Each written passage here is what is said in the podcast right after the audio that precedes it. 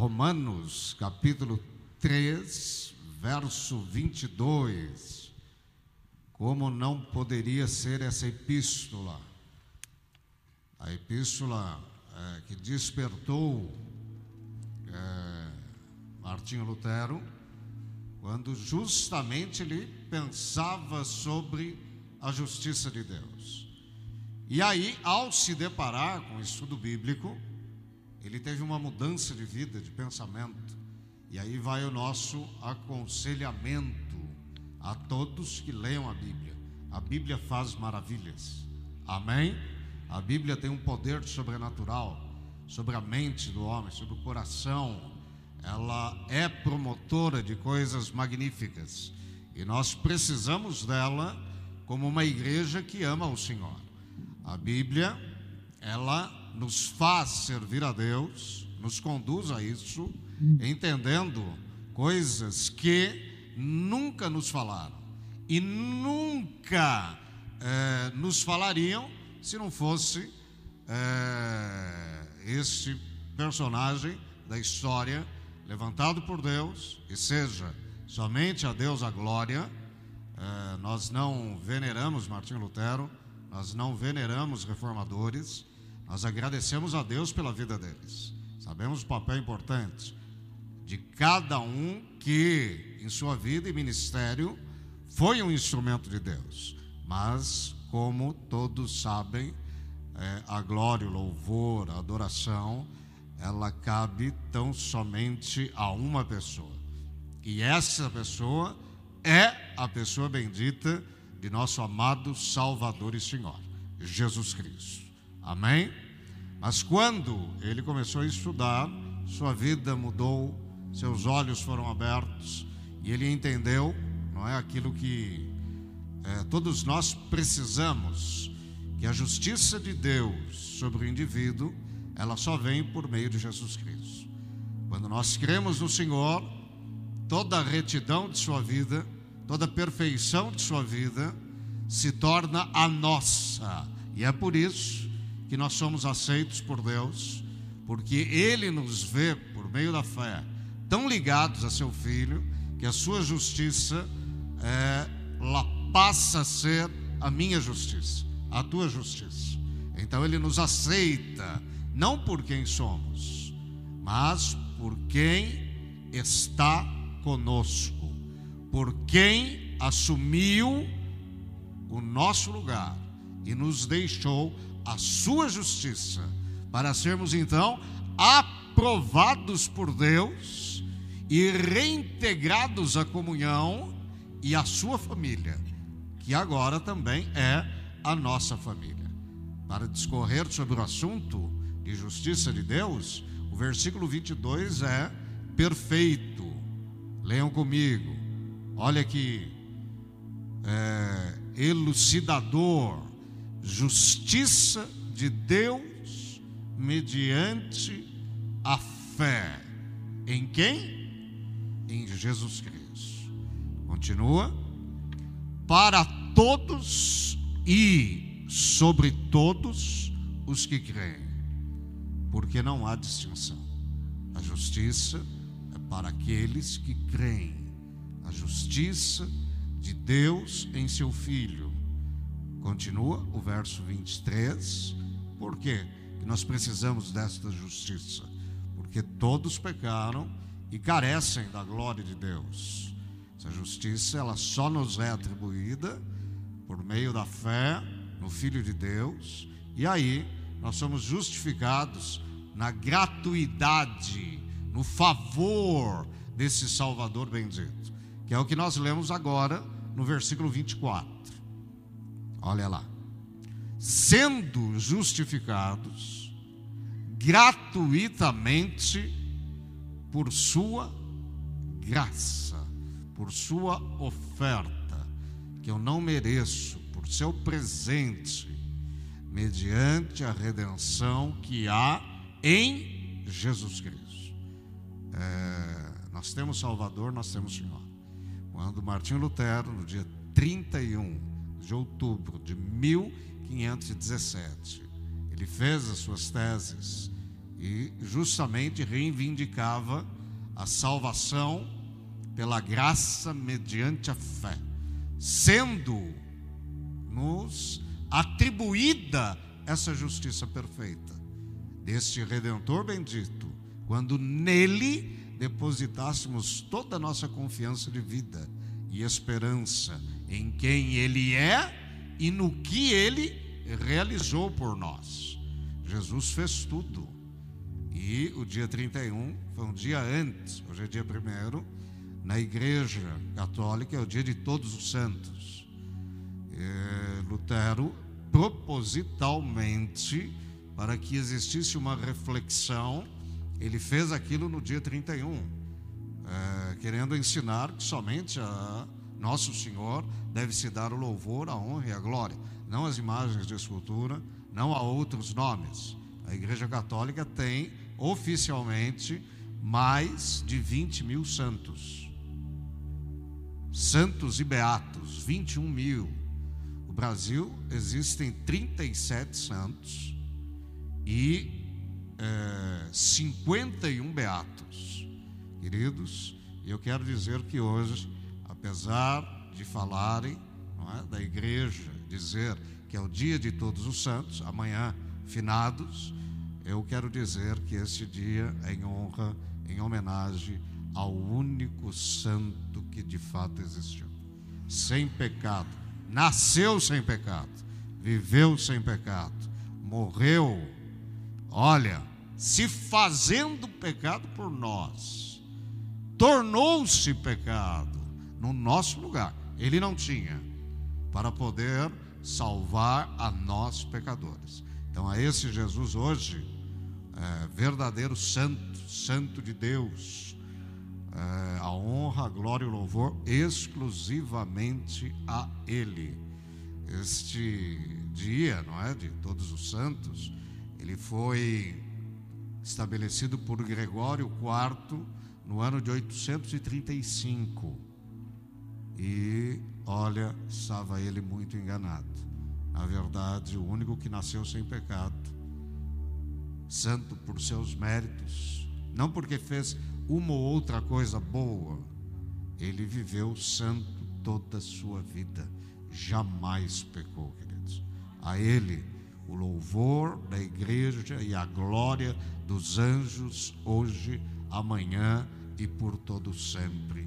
Amém. Fala amém? Vamos aplaudi-lo bem forte. Obrigado, Senhor. E ao ser este sem pecado, pode remir aqueles que estavam debaixo do pecado. Ele nos salva por quê? Por que, que não foi outro que nos salvou? Porque todos estavam mortos em seus pecados e delitos. Somente Ele poderia morrer na cruz para nos salvar, colocando a sua alma por expiação sobre o nosso pecado cobrindo-o e removendo-o definitivamente da vida de todos aqueles que nele crescem. Estamos aqui hoje e um dia estaremos com ele no céu, porque ele é um Salvador perfeito. Ele é bendito e a ele seja a minha e a tua vida, a minha e a tua homenagem sempre. Amém? Levanta a sua mão, ora comigo, fala obrigado, Senhor, por estar comigo todos os momentos e por imputar a mim a tua justiça e assim ser aceito pelo Deus e Pai como membro desta família gloriosa daqueles que foram salvos por Jesus da condenação, da presença e do poder do pecado. Ainda, Senhor, pecando, mas com a justiça que me faz, Senhor, diante dos teus olhos, perfeito por meio de Jesus, sabendo que um dia não pecarei mais, porque este corpo, esta minha alma, serão glorificados para o teu santo louvor. E aí não teremos mais esta luta estas fraquezas em relação ao pecado. santifica-nos na tua verdade. A tua palavra é a verdade. Amém. Vamos aplaudi-lo bem forte. Aleluia. É, vamos dizimar e ofertar. Ninguém é obrigado, ninguém precisa se constranger. Os gasofilácios estão nas portas de emergência. Pessoal do é, que está no, no meio para trás vem primeiro. Pois que dizimarem e ofertarem, façam a higiene das mãos. Volta para o teu lugar agradecendo, não precisa ter pressa.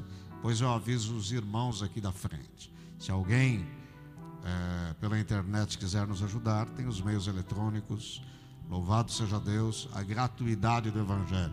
Você não está pagando por serviços, você não está sendo cobrado de nada, você está contribuindo para o reino de Deus como uma coluna deste Evangelho pregado na terra. Amém? Deus te abençoe, fiquem à vontade e Jesus seja exaltado na tua vida.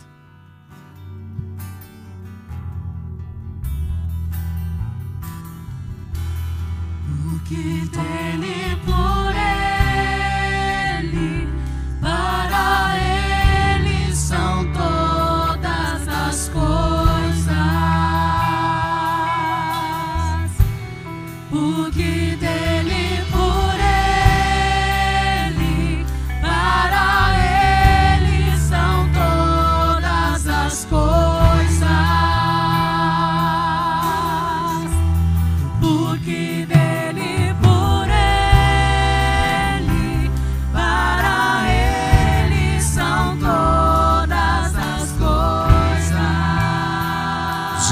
Da frente.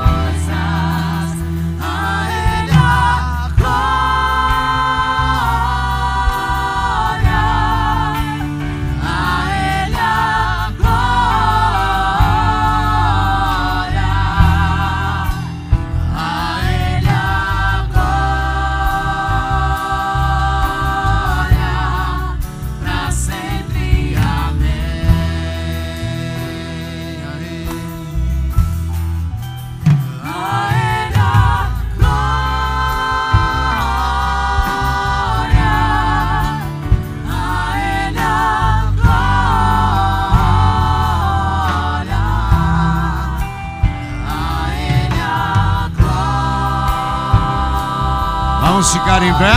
Adore-o conosco.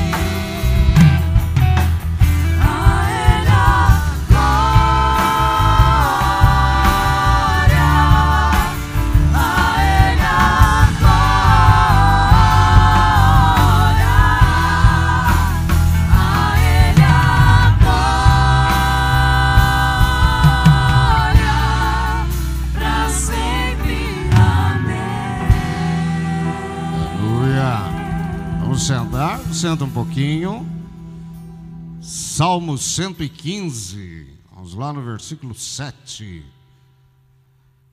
Bom é a gente poder entender essas coisas e dar glória a quem merece glória, que é Deus na pessoa do Pai, Filho e Espírito Santo. Amém? A Ele nós servimos. A gente já veio mencionando esse salmo, tudo aquilo que o envolve. E aí a ênfase é a inutilidade dos ídolos, em contraponto ao Deus vivo que nós temos e servimos. Aqui, é, provavelmente, o rei Ezequias, é, combatendo toda aquela idolatria existente que a Assíria trouxera no decorrer dos anos, por permissão de seu pai, e agora é um trabalho em que há uma limpeza espiritual em todo o território de Judá. E a gente tem então esse salmo, e a gente tem é, a glória de Deus sendo demonstrada em contraste à inutilidade dos ídolos. E aí ele veio falando: é, tem olhos, mas não veem, tem boca, mas não falam. Ele veio fazendo todo um trabalho para mostrar isso que nós já mencionamos. A gente chega no versículo 7, é, olha que interessante: suas mãos não apalpam. Você vê o desenho, você vê o formato, você vê as características é, de uma imagem que não pode fazer nada, ela não vai trabalhar, ela não vai estender a mão para você na hora da angústia, da luta, do desespero. É, enquanto que Deus, o Deus vivo e poderoso, a gente sempre vai viver é, o seu socorro. A sua mão vai nos buscar nas mais densas trevas. Amém? No mar mais revolto, onde ninguém ousaria entrar para socorrer alguém em perigo, Deus nos daria é, com certeza sua mão bendita e poderosa.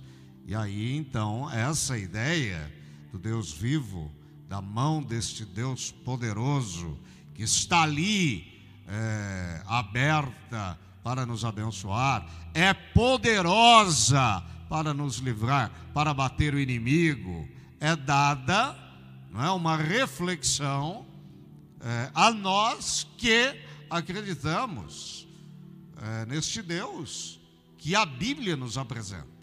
E como a Bíblia nos apresenta, é, Deus é, em sua bondade de nos estender a mão, diferente do ídolo que tem mãos, mas não apalpam, não podem fazer nada. É, a gente poderia ler o Salmo 89, 13. Olha que interessante. Olha o Deus que nós servimos. Salmo 89, 13 é magnífico. Teu braço é armado de poder. Cadê o glória a Deus? Deus. Forte é a tua mão. O ídolo tem mão, mas não apalpa, não faz nada. Não tem força para te socorrer. Não sai do lugar. Agora o Deus que você serve, querido, seu braço é armado de poder. Vai mexer contigo para ver. Você que ama, a Jesus Cristo, seu Filho, com certeza essa mão vai se mover no céu e na terra. E essa mão, ó, é forte, mais forte do que tudo. Teu braço é armado de poder. Forte é a tua mão e elevada a tua mão direita, a tua destra. Olha que magnífico. É muito importante a gente entender essa eficácia do socorro divino, esse poder de Deus é, se manifestar nas horas mais difíceis e sobre as situações mais complicadas. Aquelas situações que nós diríamos: ninguém pode nos ajudar, não tem mão para nos socorrer. Mentira, tem mão para nos ajudar, tem mão forte, tem destra elevada. E que mão é essa? É a mão do Deus que você serve. Por isso, não adore, não sirva, e depois você vai ver mais adiante. Não confie nos ídolos, eles são de uma inutilidade só neles não deve estar a nossa devoção, porque é uma afronta a este Deus poderoso. Isaías 64, 8. Olha como é a mão de Deus. Poderosa, forte, perfeita. 64, 8. Mas agora, ó Senhor, Tu és nosso Pai, nós somos o barro e tu o nosso oleiro. E todos nós, obra das suas, o quê? Mãos. As mãos que adornam, as mãos que dão forma, as mãos que quando vêm sobre nós, fazem o que elas quiserem. Ele tem controle sobre o barro que somos nós, queridos. A mão de Deus muda as nossas vidas, transforma, dá forma. Do lado de fora, do lado de dentro.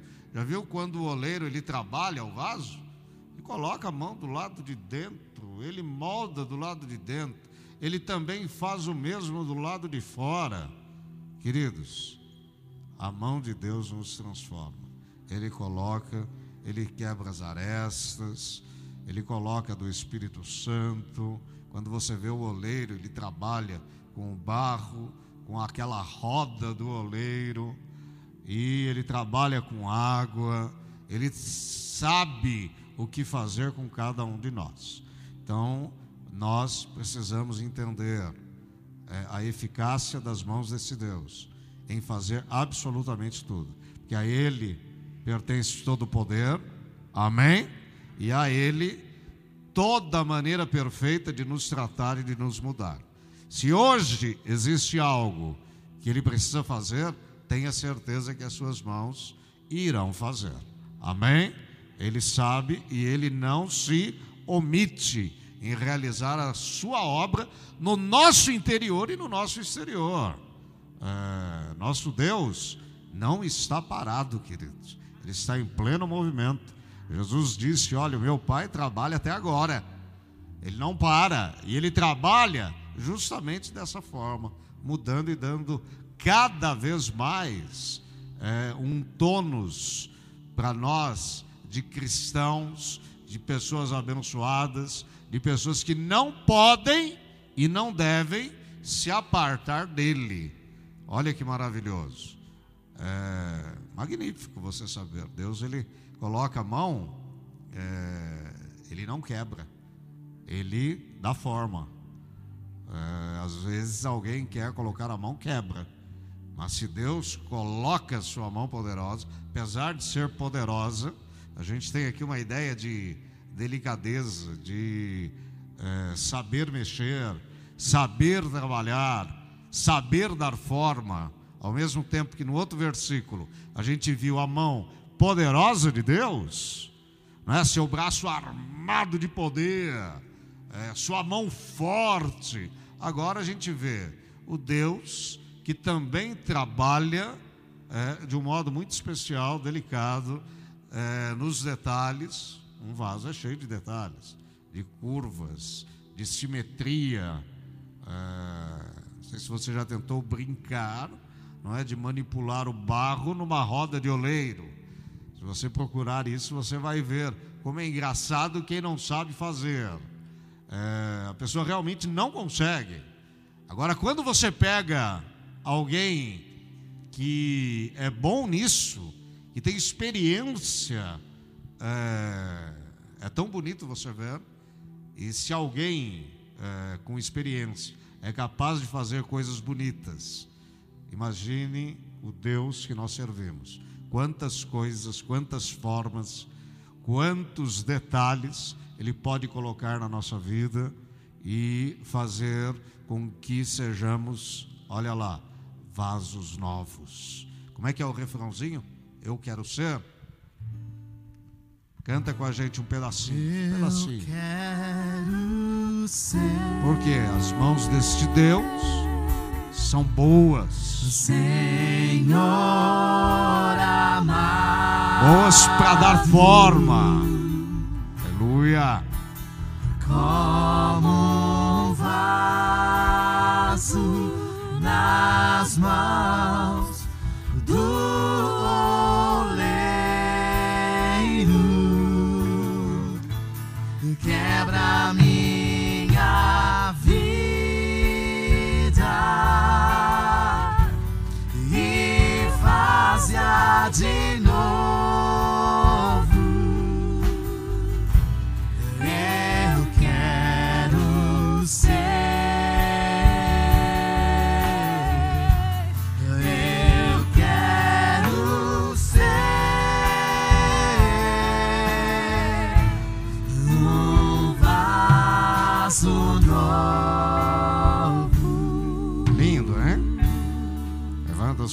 Fala: Eu quero, Senhor, que as tuas mãos, fortes, delicadas ao mesmo tempo, habilidosas, estejam sempre sobre a minha vida e me transformando e me livrando de todo mal, fazendo de mim uma pessoa com detalhes de teu filho Jesus Cristo, com virtudes dele, em nome de Jesus.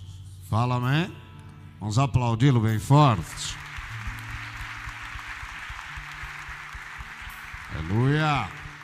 Há um brado de aleluia. Isaías ainda, só que agora 49, 16. Olha, quando você fala da mão de Deus, esse verso não pode ser esquecido. Olha onde nós estamos. O ídolo tem mãos que não fazem nada. O nosso Deus nos grava em suas mãos. Eis que nas palmas das minhas mãos te gravei. Os teus muros estão continuamente perante mim. Deus não se esquece de você. Olha lá. Você está gravado nas palmas das mãos de Deus ali, ó. Tem o teu nome. Quer ver como isso é bonito? Vai no 15, volta um. Fala é deste Deus que não se esquece. E é interessante a maneira como a ideia é trabalhada. Acaso pode uma mulher esquecer-se do filho que ainda mama? Continua. De sorte que não se compadeça do filho do seu ventre. Mas, ainda que esta viesse a se esquecer dele, eu, todavia, não me esquecerei de ti. Olha agora aquele versículo 16. E para não existir a condição de se esquecer, como por exemplo foi dada à mulher, ainda que esta viesse a se esquecer, Deus diz assim: Eis que nas palmas das minhas mãos te gravei. Ali é o nome escrito na mão, ó. É ali, ó. Não tem como esquecer. Essa ideia de escrever na mão algo que você não pode esquecer, não é de agora.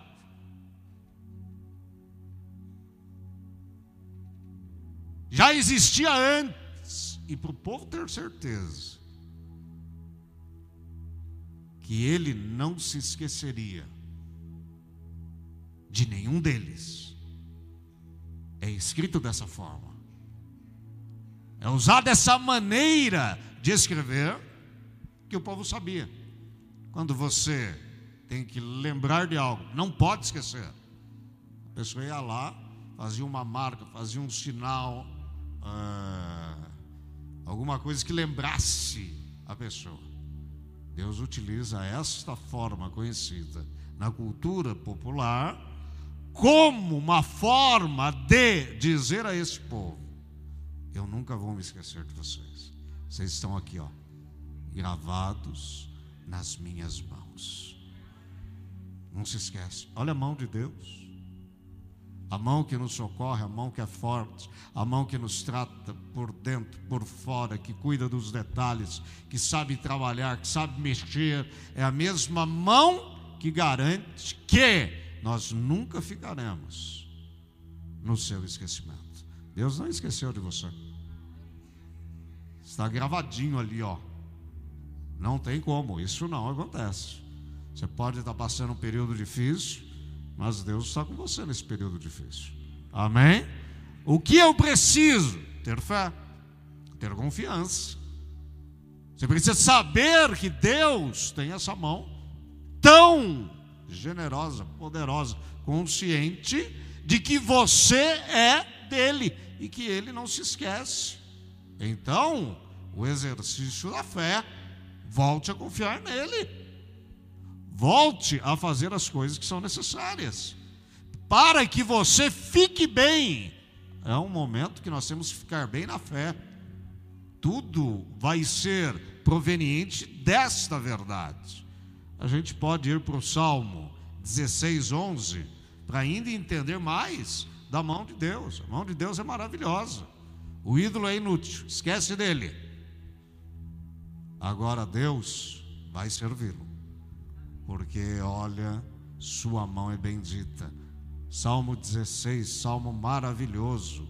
Tu me farás ver os caminhos da vida. Continua. Na tua presença, plenitude de alegria. Na tua mão direita, delícias perpetuamente. Não são só bênçãos para hoje, para amanhã são delícias perpétuas que você vai levar para a eternidade, que você vai desfrutar hoje, por quê? Porque a destra de Deus, ela tem uma forma toda especial de nos servir, de nos ajudar e de nos amparar. Nós servimos a Deus, e Deus, em seu infinito amor, olha lá, Aqui a gente tem um incentivo à vida de comunhão. Na tua presença, há o que? Plenitude de alegria. Sou triste, batido, deprimido. Vai para a presença de Deus. Amém? Vai para oração, vai para a leitura bíblica. Vem para o culto, vai cantar, adorar. Faz nada por fazer. Restaura tua vida cristã. Restaura tua vida com Deus. Objetivo, alvo, vou agradá-lo. Fica mais tempo com Deus, menos tempo com o homem. Você vai ver a plenitude de alegria. Você vai começar a sentir a alegria de Deus no seu coração. E é tudo que você precisa, é a alegria de Deus. Amém? E aí, o que, que nós temos? A mão direita de Deus que tem delícias perpetuamente. Ela nos abençoa tanto, queridos. A mão de Deus sobre a nossa cabeça, sobre a nossa família, as nossas coisas. Ela nos abençoa tanto. Você vai ver, Deus é Deus que é, nos ajuda tanto na vida. Neste momento que nós vivemos, só Deus nas nossas vidas. E graças a Deus, queridos, que Ele é suficiente. Basta Deus nesse momento. As outras coisas, ó, essa mão poderosa, essa destra que tem delícias, coisas que você vai amar, coisas que você vai gostar, coisas deliciosas. coisas melhores, você vai ser testemunha deste Deus aí, ó, forte, poderoso, bondoso, que faz o melhor, que dá o melhor, que ajuda de um modo